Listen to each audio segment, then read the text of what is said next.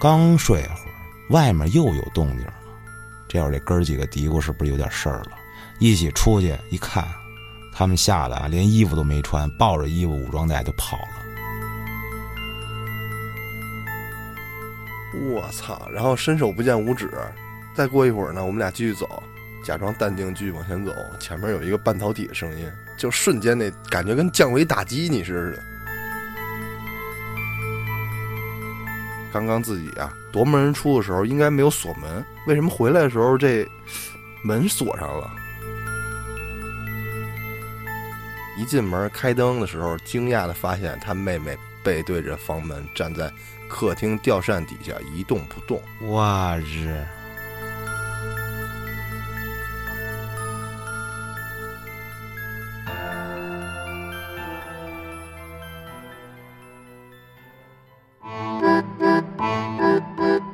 欢迎收听由后端组为您带来的“邪事儿”栏目。如果您有一些比较有意思的经历和故事，可以搜索后端组公众号投稿给小编，也可以通过小编加入微信群和大家一起交流互动。大家好，我是老安。大家好，我是秋，这两天我仙游去了，什么意思？去了一个好地方，嗯，特别好啊，秘密啊，回头再话里有话啊，我讲。我先来个小预告啊，嗯， 这趟旅游我认识了一个新朋友，叫做怪侠老王。我操，嗯，这什么名儿啊？你给起的吗？对呀、这大叔五十多了，嗯，侠义之风，城市版的大侠，侠客不。是版的。嗯操，具体呢，话里有话啊。今天呢，还是继续咱们的故事。我先来一个啊，嗯，这投稿的朋友叫郑三岁，姓郑。他说他们家那边啊，有一个庙啊，叫王爷庙，王爷庙挺少见的，是一吗？般都是娘娘庙，不是？娘庙台湾最多。嗯，说有四个王爷，有一个圣王爷，圣主的圣啊，嗯，是他干爷爷。我操，说以前他们这村子里面啊，放电影儿，就是那种大幕支到外面户外的那个。啊，原来我在电影院也放过那种的公益，啊。嗯，大家呢都会去王爷庙那块儿看那电影儿，村民什么的。说有一规矩，所有人都不能坐在这王爷庙的楼梯正中间看，啊，就是王爷庙不是有台阶儿吗？啊，你不能坐这台阶儿上。说这庙啊很小，就那么几节台阶儿啊，反正就是没人去坐去。结果有一孩子小孩儿不懂事儿，就在这当间儿，嘡一坐啊，嗯，就看电影儿。嗯，我要试一试啊。试试试试就试试，这村儿里有很多人劝这小孩下来，赶紧下来啊，别挡着，不然你会变哑巴。第二天，这小郑发现那孩子啊就不会说话了，就哑巴了。就哑巴了。我操，这家长啊，就赶紧去找人打听怎么回事，怎么办？哎呦，烧香啊，烧纸，一顿流程之后，这才好了。还能恢复？嗯，我的妈呀！说什么意思呀？就是你挡着王爷看电影了。那王爷不是有一个，其中是他干爷爷吗？他是这么说的，但是我觉得这是家族族谱上的东西啊。你想干爷爷，是，没没准比他大一百多岁呢。啊，嗯，就是这王爷也得看电影儿，你不能挡着人家，不然就治你。说后来这村里拆迁，有一施工队儿，刚好啊就铺水管儿铺到他们这个王爷庙这儿了。王爷庙前面有那么一点点的地方，就路过嘛。嗯，这挖掘机刚准备挖，啊，突然，突突突，熄火了，动不了了。这工人啊就下来检查，查不出任何毛病来。这工人就着急啊，也找不到原因。当时小郑他奶奶是庙祝，什么意思？就管烧香的什么的哦，啊，就跟他们说呀，说这王爷生气了啊，你们没经过王爷的允许就准备在这儿挖，那你能挖得动吗？最后也是啊，烧香烧纸，哎，没一会儿，这挖掘机好了，就说这王爷庙这里面这王爷就灵，嗯，说他当时小时候三岁左右啊，说有一天他姐在家前面有一个湖啊，那玩儿，一不小心折进去了，掉湖里了啊。当时你想他才三岁啊，啊，也不怎么会说话呢，而且你想想，小孩能有多大劲呢？就不知道怎么了啊，就一直喊救命啊！救命啊！救命啊！就拼拼命的喊，把这个周围的大人都给叫过来了，把他姐给救了。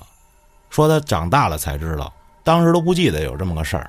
嗯，后来人家就跟他说说，这是你干爷爷上了你的身儿啊，替你喊的。说不然你这小孩儿三岁的小孩儿怎么懂这个人掉水里还喊救命呢？我估计啊也懂了。是我两岁多就会给家里收衣服了。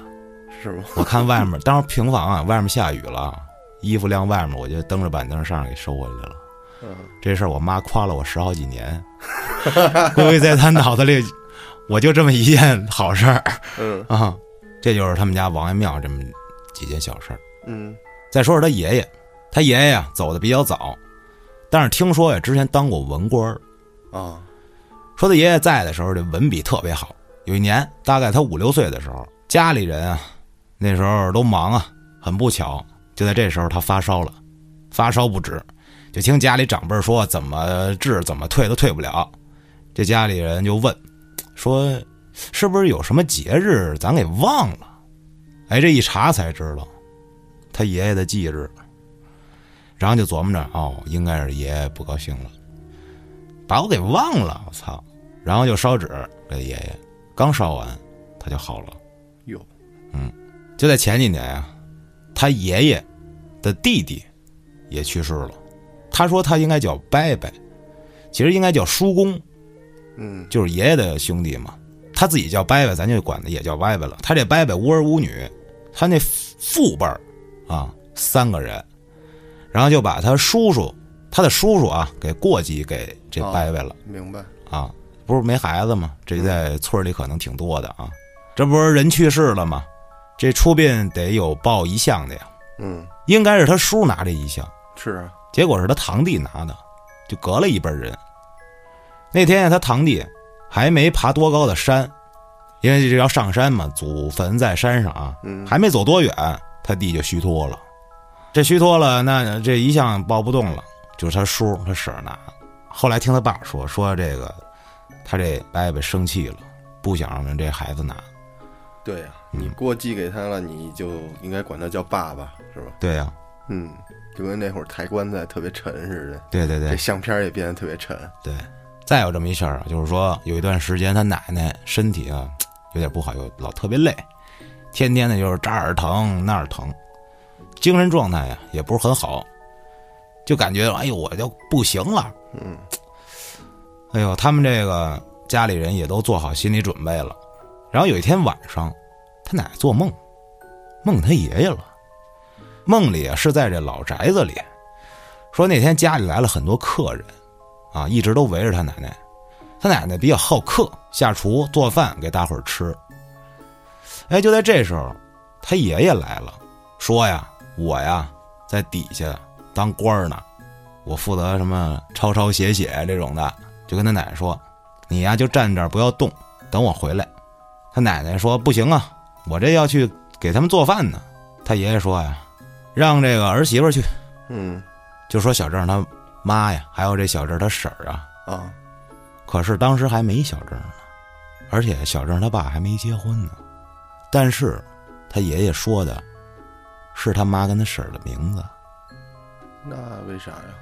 预言了。”我操，嗯还能预言 呢？在梦里，就直接把他妈跟他婶儿的名字给说出来了。当时一我下，操，然后第二天，他奶奶精神状态就特别好，啊，后来就听他叔说呀，说他奶奶好的那天晚上啊，就能听见家里那鞋柜的附近传来他爷爷的笑声，我操，嗯，附鞋里了。不知道，而且做梦的时候也会梦着他爷爷。再一个故事就是他外公的事儿了，在他外公过八十大寿的前一段时间，啊，就是老呼吸不好，倒不过气儿来，有哮喘。他家里啊有这么个亲戚啊，是一灵婆，就是类似于说能上身的那种啊。嗯，说有一天啊他舅儿突然就感觉到不太对劲，说那天有小鬼儿要来带他外公走，啊，他舅儿说给硬压下去了。据说那天啊，外面狂风暴雨，电闪雷鸣嗯，他外公七窍流血我操，啊，就要给带走。就硬让他舅儿给摁回去了，把那帮小鬼儿这是怎么操作的？不知道，这这不是灵婆吗？这都会这个上身儿啥的啊，灵婆上身还叫，啊，我操！就是不不光都是女的，也就是叫灵婆，就跟叫先生似的，女的不是也也被称为先生吗？啊嗯啊，明白了。一个意思。结果后来过了几年，这外公的病发作了，就一直昏迷啊。嗯，说做一梦，梦见老爸老妈来接他了，外公的老爸老妈。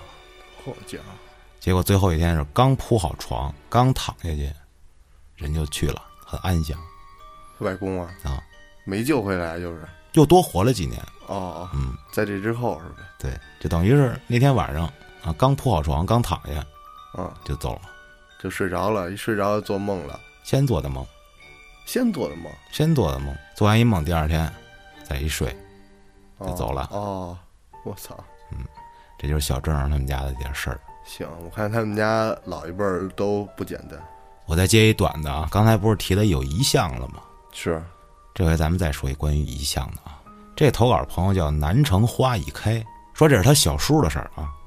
他小叔十七岁去吉林当兵，现在得五十多了，因为刚刚啊过新兵期，所以晚上啊有这体能拉练，五个战友一块儿出操。嗯，他们这驻地啊以前是一乱坟岗子，所以他们就经常开玩笑。但是他这叔啊，他这胆子不是很大，啊嗯但是喜欢虚张声势，就咋呼。说白了啊，啊，在这驻地啊东边啊三公里左右有一村庄。有一天晚上啊，快十二点了，下起了大暴雨。哎，他们就去这村庄了，去了一户人家躲雨。那时候这人家都是夜不闭户的，治安好。他们进去敲门，出来一中年男子，说这家里啊，这房子都住满了啊，我们这不太方便你们来。不过呢，我这后面有一屋子可以让你们住，但是很久没人去了。这帮当兵的一想，说那也得去呀、冷啊，外面下大雨，得就去了。在外面啊，一看这院子就挺破败的，就是以前那种稻草的搭的顶子、泥巴墙那种的。院子里的草一米多高，天儿也黑，我靠，看着就挺他妈瘆得慌的。两间北房，啊，一进这屋，这屋里有一供桌，这桌上放着一张老太太的照片儿，下面放着一些贡品。这照片就是以前那种黑白照片啊，而且这照片发青，在这环境里就看着极其的恐怖诡异。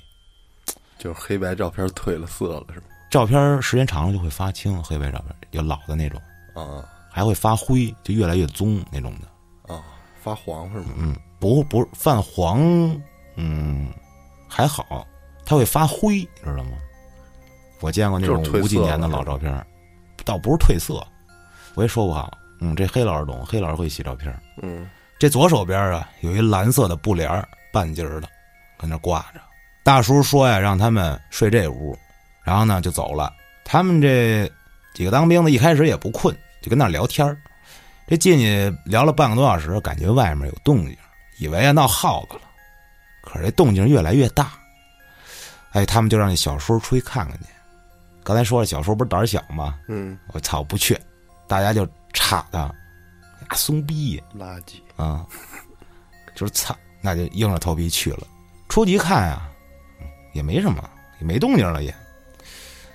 哎，但是手欠把这老太太照片儿给放倒了就故意的呗。啊，手欠，啊，然后就回去大家一块儿睡觉了。刚睡一会儿，外面又有动静了。这会儿这哥儿几个嘀咕是不是有点事儿了？然后就有人出去啊，拿砖头压在这张照片上了，回屋接着睡。但是到了后半夜，外面又有声音了，而且很大，这几个人吓坏了，一起出去一看，这照片立起来了。他们吓得啊，连衣服都没穿，抱着衣服武装带就跑了。一出去看外面下雾了，一溜烟儿赶紧就回部队了。过了一个多月之后，小叔放假出去呀、碰见那个大叔，就那屋啊主人就说这大娘是怎么去世的呀？说呀，是因为这大叔的父亲啊是国民党的，跑到台湾去了。在特殊时期的时候，让这个某种颜色的卫兵把老太太给逼死了，这故事就完了。哦，等于是人家老太太在这屋里挺好的，那样冲进来这几个人本来就不太高兴，然后他妈的你还给我放躺下，然后你还拿大砖头压着我，嗯我他妈活着的时候就被压迫，他妈的死了你还压我，不吓唬你，嗯。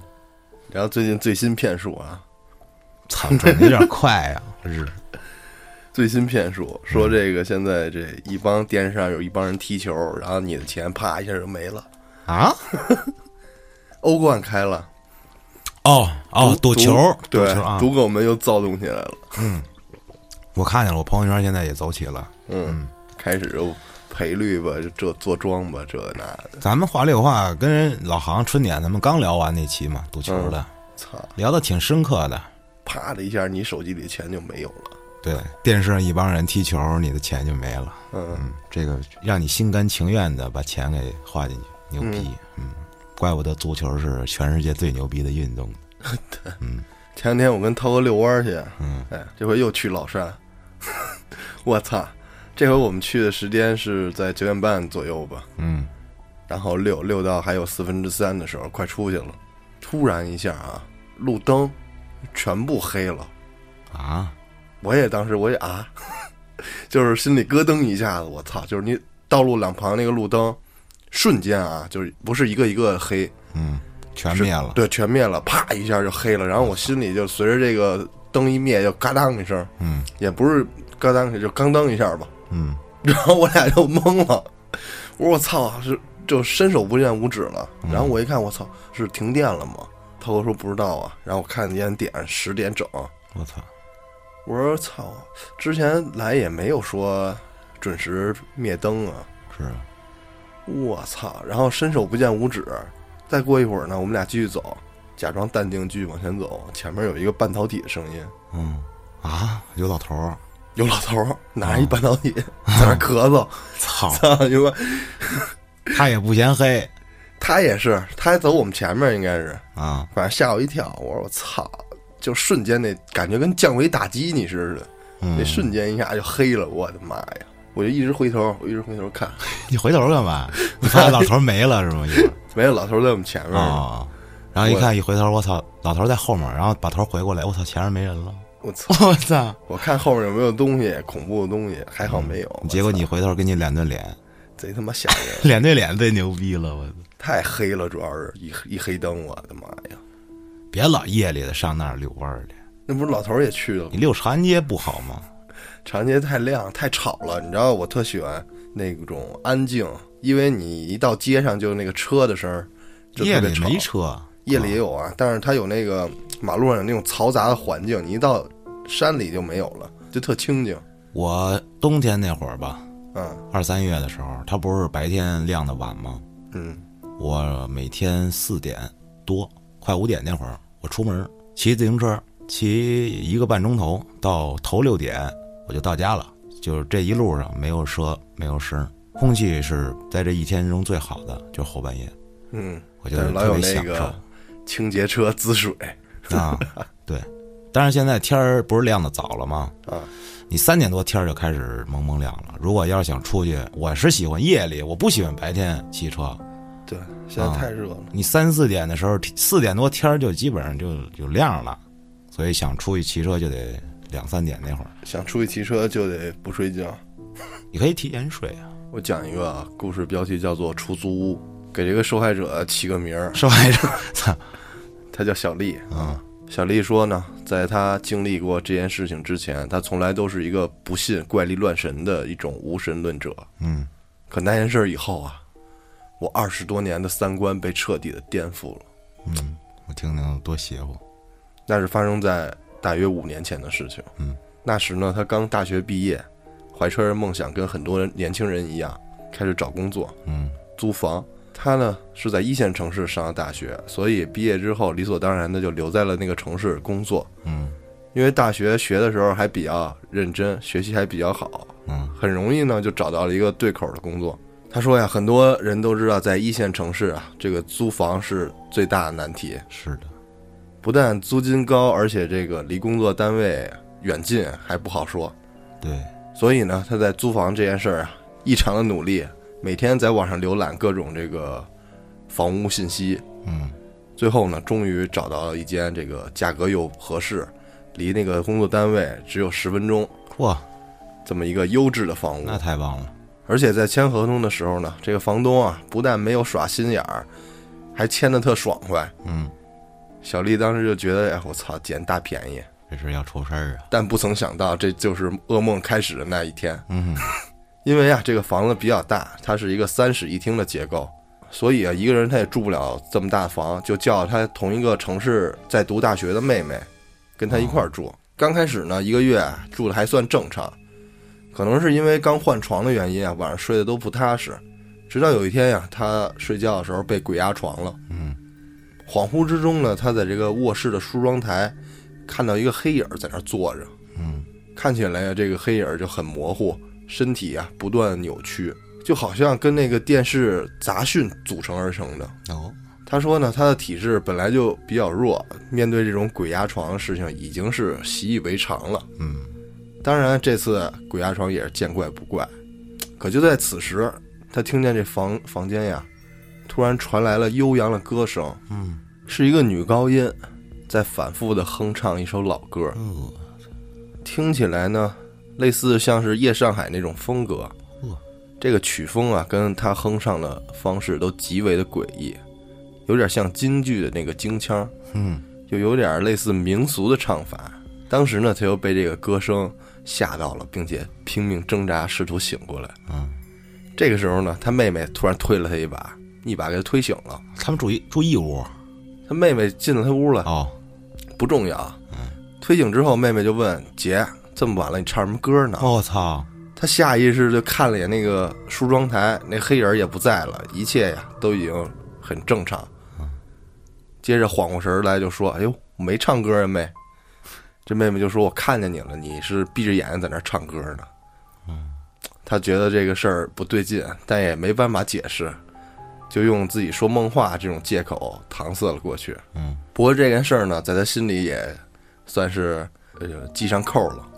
不过呢，平时工作呀也很忙，很快就把这事儿忘了。是，接下来呢，发生的事情就让他觉得更为诡异。嗯，在他被鬼压床后一个礼拜左右，嗯，有那么一天，那天呀下着大雨，这天色极其昏暗。小丽到家差不多快六点了，而她走在这个楼下，经过他们家这栋楼的时候，发现家里这灯啊没有开，是关着的。啊，就很奇怪，他就想他妹妹上大学，下学了之后啊，一般就是四点多就下课了，五点多怎么也到家了。嗯，这屋里没开灯，难道是鬼混去了？也不跟我说一声，一边纳闷呢，一边上楼。到家门口啊，一进门开灯的时候，惊讶的发现他妹妹背对着房门，站在客厅吊扇底下一动不动。我操，更奇怪的是，啊那时候已经算是晚秋了，天又不热，这吊扇呢却开着最高档，不停的旋转哇。他就走过去了，试图就叫醒这个妹妹，就问啊，这妹妹叫小影，说小影你干嘛呢？这小影恍惚了一下，醒了过来，可是那眼神儿呢就特别空洞而疲劳，就跟他说，我怎么在这儿呢？啊，我记得我刚回了家就进门了，听到一个声音我就过去了。后来也不知道怎么回事儿，就一直感觉这个左脸凉凉的、痒痒的。再后来呢，就看见你回来了。嗯，这小影啊，看起来特别累，于是呢，这个小丽就把她扶到床休息，并且给她做了顿饭。第二天起床之后呢，她突然发现这个小影的左脸啊红肿发炎，但是不是很严重。小丽就让她涂了点药膏。经历这么多事儿，这小丽开始对自己这个无神论抱有质疑了。嗯，于是呢，她拿起手机联系了一位她大学时期一个很好的姐们儿，也是这个城市的。这姐们儿的父亲呢，是一个很有道行的一个修法者，修法者又是不同的称呼啊，嗯统统称大师应该是。 大师，他就把这个他和小影的事儿告诉了这个姐们儿，并且还问这个姐们儿能不能去你家住两天。哦，这姐们儿家很大啊，并且跟她关系特别好，所以就特别爽快的答应她了，还说晚上啊，她过来来这个小丽家看看情况，啊看看情况之后呢，回去跟她爸说说，看看有什么不对的地方，需要解决的事情。嗯，正好啊，那天是周末，所以吃完早饭呀，小丽就跟小颖说，说完之后呢，就收拾了一些日用品，直接就去了学姐家住下了。晚上呢，这个学姐就跟她一块儿又回来，说看看这家里有没有什么东西嗯。如果有东西的话，到晚上这些东西会非常容易出现，容易现身，所以呢，容易被她察觉到。这俩人就到了门口，小丽打开门，开了灯，给这学姐引到屋子里。这学姐进了屋啊，径直的就朝这个卧室走过去了。这小丽呢，突然被一个声音吸引了，那声音说：“你过来呀，你过来呀！”你过来呀！咵就跪那儿了。嗯这小丽就迷迷糊糊的，这个随着声音就走到这个客厅的电风扇这块儿，哦，吊扇底下，对，还打开了这个开关，我操！就一直站在这个电扇底下不动，就跟那天小影嗯一样。我操！这是准备电扇掉下来削脑瓜子，我操脑瓜子干放屁。消掉了那就。嗯，但是呢，奇怪的是，这个天气啊也很凉，他站在电扇下呀、却没有一点儿感觉就是凉风的感觉，嗯，反而是他的左脸，不时的伴有一丝阵阵凉意，又痒又刺痛的感觉。这时候学姐从卧室出来，看见他，并且大声冲他喊：“你给我出来！”我操！从他身体里出来。然后呢，这学姐恶狠狠地拉着他走出了大门。那个时候啊，这个小丽说她脑子里几乎是一片空白，就被无意识的就被学姐拖到马路上来了。哇，到了马路上，这学姐开始冲他谩骂，骂了他一会儿啊，看他还没清醒，于是给了他一大嘴巴。 这不挺清醒的吗？记得这么清楚可能是后来学姐复述的。 哦，这此情此景啊，我操！他想这路边儿人，你会大型 对社死现场，这路边儿以为逮小三儿呢，我操！我 操！这挨了一大嘴巴呀，顿时就清醒了。嗯，是得清醒。嗯，这学姐呀，立马就过来，一反常态的就温柔的问道：“啊，你醒了？哎呦，现在感觉现在怎么样啊这大嘴巴爽吗？ 老北京大耳贴，？”小丽说：“我感觉好多了。”这个学姐又说：“刚才啊，我看到你租的这个房子里不干净，而且你刚刚就被那个东西给盯上了。嗯咱俩走吧，你先跟我回家，回家我请我爹弄他们丫的！对，办他们。小丽啊，跟学姐就到了他们家门口，但是这小丽啊，不知道为什么心生胆怯，迟迟不肯进门。这潜意识里啊，就感觉很害怕他们家供奉的神龛。哦，最后啊，在这个学姐跟妹妹这个好说歹说下，被拉进了屋里。一进门啊，这学姐就让小丽跪在这神龛前面。嗯，学姐她父亲啊，就开始用符文和香炉什么的给她做法。她就听啊，这伯父念了一些她听不懂的这个经文。渐渐的，她就睡着了。等她醒来之后啊，发现已经在床上了。这个妹妹跟学姐啊，都在她身旁。她说啊，在这个梦里啊，感觉睡了很久，像是睡了两三天一样，但实际上啊，这时间只过了三个小时。随着这个醒来，他的精神也好多了。这个学姐就告诉他说呀、刚才咱们去你那个租房的地方的时候，这个他爸爸就帮他妹妹处理过了，检查了一下身体，可能之类的。 说呀、其实你跟小颖啊，你俩人都遇到东西了，嗯，但是你的体质比较差，一直被他跟着。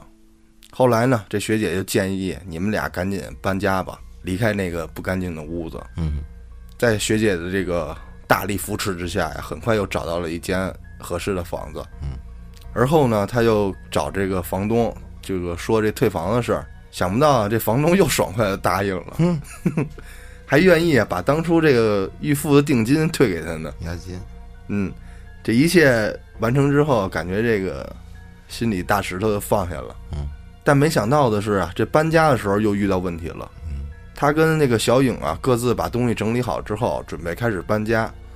因为一下子要搬两个人的东西，这两个人啊想以最快的速度离开这里。嗯，他们啊就准备找这个搬家公司帮忙，联系了这个搬家公司。第二天呀、说派人过来，但是到了第二天早上，这搬家公司的人过来看了一下他们家东西，说东西太多了，我们搬不了。 这你妈什么理由？后来呢，他又找了一家别的搬家公司，也是第二天那个搬家公司过来呢，还没到呢，这半路上搬家公司的车就抛锚了。嗯，这种种的这个搬家这个事情啊，又耽搁了一周左右。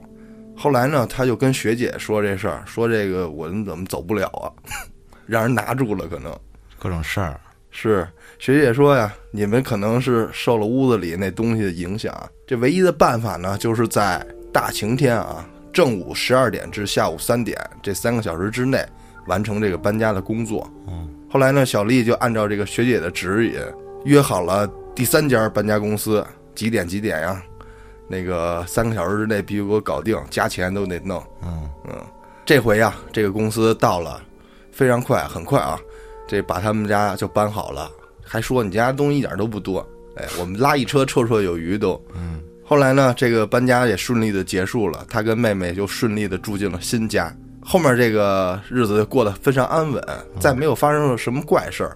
后来有一天呀，去找这个学姐玩儿，他们仨就开始聊天儿嘛，就聊起之前租那个房子。嗯，这个学姐说呀，那天看见小丽在这个吊扇底下一动不动的时候，她看到这个吊扇上面有一个白衣长发的女鬼，并且啊伸出她的长舌头在舔她的左脸。我操，我操！对，小丽也是听到这儿，我操！后来仔细想想啊，为什么这个妹妹这小影的脸发炎了呢？就是可能舔的舔的，我操，好恶心！并且呀，这个女鬼随着这个吊扇旋转，一边转一边舔，一边转一边舔，所以她当时感觉那阵阵的刺痛，是因为她在旋转，啊，就滑动呗，就是。对，，就是一阵一阵的这个刺痛跟痒痒，我日，就是吊扇在旋转，那鬼在其中一个扇叶儿上。我操，这他妈有病吧？这鬼，我操！ 妈爱舔脸，这个出租屋的事情就告一段落了。真他妈恶心！操我操！我就我跟你说，这只要这屋里有吊扇，我就难受。是，现在几乎已经没有了。嗯我记得那会儿咱们学校，嗯，上小学的时候有那个吊扇，现在学校都空调，有时候上课的时候就是学不进去，就看这吊扇，我就想着吊扇会不会他妈掉下来呀？后来我记得咱初中那会儿是侧边墙上的，啊它，对不，不在天花板摇头的那个，啊。我永远把那个就正对着吹我， 全班都不敢自闭。 我的特权这是，再讲一个日本的都市传说，嗯，好，叫十三楼的空房。一天，这个质子啊，被公司指派到外县的一个城市去出差一个月。这公司呀，也帮他安排了一个公寓。遗憾的是，这个安排的公寓啊，来回开车通勤要花两个小时左右。他想啊，一个人来到这陌生的城市，人生地不熟的，这两个小时通勤来回太得辛苦了。于是呢，他自己就想去找找这个工作地点附近有没有出租的房子。嗯，不过他这个工作的地儿并不繁华，也没有什么像样的旅馆。他又不想一个月这么辛苦的通勤，每天两个小时。是就在这个找不着房，几乎要放弃的时候，他一个同事跟他说：“说我这儿有一房，上下班十五分钟就可以了。哇，”于是就给他发了定位，说：“你去吧，就是这个公寓出租呢。”他就顺着这定位啊，马上就跑到这个房地产申请啊了这个租房手续。这栋高楼公寓啊，在周围的建筑当中显得格格不入的。嗯，这个房地产这个销售人员呀，带着他过来看房。到了这地儿呢，一打开门，他就感觉这屋里这空气啊冷飕飕的，并且还闻到了一股发霉的味道，我操，这这种房绝对不行。并且啊还感觉自己身后好像有人站着似的，但是一回头，谁都不在。这还没进屋呢，嗯，进了屋之后啊，一边抱着胳膊，一边环视四周，感觉呀、好像总有什么东西似的。嗯，于是就问这个租房的人，就说这个空房是不是只剩这一间了呀？这个销售人员就说就只剩这个了，爱租不租。狂，这事到如今啊，也只好就把这房租了。谈好了条件之后呢，拿走了这个仅剩一把的钥匙。第二天一早呢，出门正打算搭电梯的时候啊，就开始做白日梦。 不知不觉呀，这就掉一楼了。这时候啊，他突然察觉，刚才坐电梯的时候，好像有一个女生跟他是在一块儿的，一块儿进去的不是一块儿进去的，是中途进来的。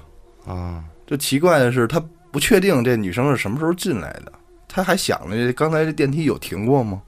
哦，他记得他刚进来的时候应该是没有人的，他就想可能是昨天呀、搬家奔波太累了，可能给自己干迷糊了，没放在心上。之后呢，顺利的结束了一天的工作，回到了他的公寓，正准备上电梯呢，就突然想起早上发生的事儿。这次就下意识的看看四周有没有人，发现没有任何人，嗯，确实只有他自己一个人儿。这走进了电梯之后，按了十三楼。等电梯到了十三楼，开了门之后啊，正打算走出去的时候，又注意到这早上好像跟他一起共乘电梯的女生出现了。我操！这一下吓得不敢出声了，小声的说了一句“晚上好”，就赶紧跑了，晚上好可以，就打招呼嘛。 我操，这下了电梯，冲回家，一边啃手一边想：我操，怎么突然有个姑娘？啃手，这第二天呀，又过了一天，又是要坐电梯下楼。他想啊，要不走楼梯吧？又一想，你妈十三楼，还是算了吧。嗯，所以还是坐电梯。但是这次呢，这个女生没有再出现了。他心里就想，啊啥玩意儿，啥也不是，啊操果然是我看错了啊！啊，就觉得这心里这个大石头又落下了，又一块大石头落下了。真好哄，某一天呢，他加班到很晚才回家。这质子啊，回到这个住处，从电梯出来，进了房间，开了灯之后啊，明显的感觉这个后面有其他人的气息，嗯，他又不敢动了，默默的数了一三个数，一二三，啪，瞬间转头看过去，发现后面是跟他共乘电梯的那个女生出现了，出现在他后面。我操！他就尖叫的跑出房间，往这个公寓最近的警察局跑，求这警察叔叔回来一起看看这房间是不是让人闯进来了。跟警察叔叔啊一起回到这个屋子里，才发现刚刚自己啊夺门而出的时候应该没有锁门，为什么回来的时候这门锁上了？我操并且呀、这唯一的一把钥匙还在他口袋之中。啊，他心想，这公寓的门也不是自动锁呀，嗯，就哎很纳闷儿。警察叔叔跟他一起啊，在这房间里寻找，但是啥也没有。于是就跟这个质子说：“你是不是太累了嗯，啊？搞错了吧？啊，媳妇儿，他妈是日语，那你甭管了。” 说完了呢，这警察就回去了。这质子啊，已经不敢在屋里睡觉了，但也没办法了，因为很晚了。嗯，就硬着头皮又在这个屋里睡了一宿。在睡着的时候啊，他用了一个形容词，我操！本该被沉默支配的房间里，不知不觉传出了一个女生啜泣的声音。我操，这质子就心想：我操，不行了，这道肯定是有什么东西。嗯，质子呢就裹在棉被里开始念佛经，一边念一边等待着这个第二天早上的太阳。嗯，质子说那天晚上毫无悬念是他今生最恐怖的一晚。第二天一早，第一件事儿啊就去找之前那个房屋中介，嗯，把这个事儿啊原封不动的告诉他。说完之后啊，这个房屋中介还一脸不好意思的跟他说，说这个房间呀其实是凶宅，哇，本来没打算要租的，但是啊因为你说怎么着都行，那你也得告诉我这是凶宅呀，我操，后来呀、就打听，这中介就告诉他说，之前呀、有一个女生啊在这儿自杀了，并且还有传言说，如果一个人搭乘电梯又按下十三层的这个按钮的话，这个女生就会出现。这个中介就把这些传言呀、乱七八糟的都告诉质子了。嗯，于是准备走的时候，就听见这个中介又在那儿一个人在那儿嘀咕，说这个女生啊是为什么在房间里自杀的，理由他不知道，说是啊本身这女生跟一个男生一起在这屋里生活，后来呢也不知道俩人怎么就分开了，于是女生自杀了，但后来听说那个男生也在另外的地方也自杀了。我操，最关键是说呀，这个这房间原本有两把钥匙，但是只收回了一把，还有一把找不着了，对，还有那把可能是不是在那个自杀的男孩身上？那谁给锁的门呢？男孩回来了，那怎么只有女的啜泣的声儿呢？那就不知道了。我操，我操，这男的不是没死在这儿吗？这女的死在这儿了，死在别的城市了，这男孩千里追追回来了。呼应上了。那就是这女的拿的钥匙啊，她这不是质子跑了，她进来了，把门锁上了。就是不想让别人破坏他的爱巢呗。对啊，我操，嗯，那这个故事到这儿也结束了。行，弄俩凶宅的故事。嗯，我六幺三的演出终于演完了，心中一块大石头也落地了。我 操，压了我好几个月了，嗯，终于释放了，我操，爽！对，那天那谁呀、李志啊、珊珊呀、小俊也都对来了。对对，非常感谢大家捧场。对，大家太他妈牛逼了，就花一百多块钱买一张票，就看完你就走了。 真的，那那我们是最垃圾的队儿， 那些大牌都在后面，他们不看了。我操，我还说，要不你们回去再看，别把多浪费。 是他说没事儿，看完旭哥就够了。哎呦，甭说弄得我了都不好意思。嗯，我操，那天人真多，啊，几百人得有，我靠，我唱的第二首歌大家就撞起来了是 啊！我我这还没上劲儿呢，他们就不行了。我惊了，我操！啊我说什么情况 我这拿着我喝的半半瓶矿泉水，我就泼他们家。 啊？你还泼大爷身上？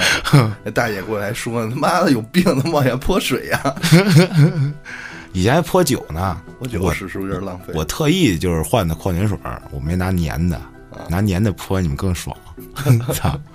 我发现这演这个现场啊，尤其是像我们这种比较燥的音乐啊，嗯，真不好演。为啥？就是你动作一多，什么这些干扰一多呀，你就很难保证你的音色。就是我的音色已经就是控制不住了，啊，特难听。现场一听，跟那录的不一样。好像不重要。重要重要 也重要。这虽然说在底下无所谓吧，你听着早就完了，嗯，你自己还是知道自己几斤几两，还是得练啊，还是得通过时间的检验啊，嗯努力。这两天呢，争取跟黑老师、嘉哥咱们录一期话里有话啊，把郭哥也叫上，我嗯讲一讲我这个这一周的神奇经历啊。好久没见郭哥了。是，好了，朋友们，咱们今天就聊到这儿了，感谢您的收听，咱们下期再见。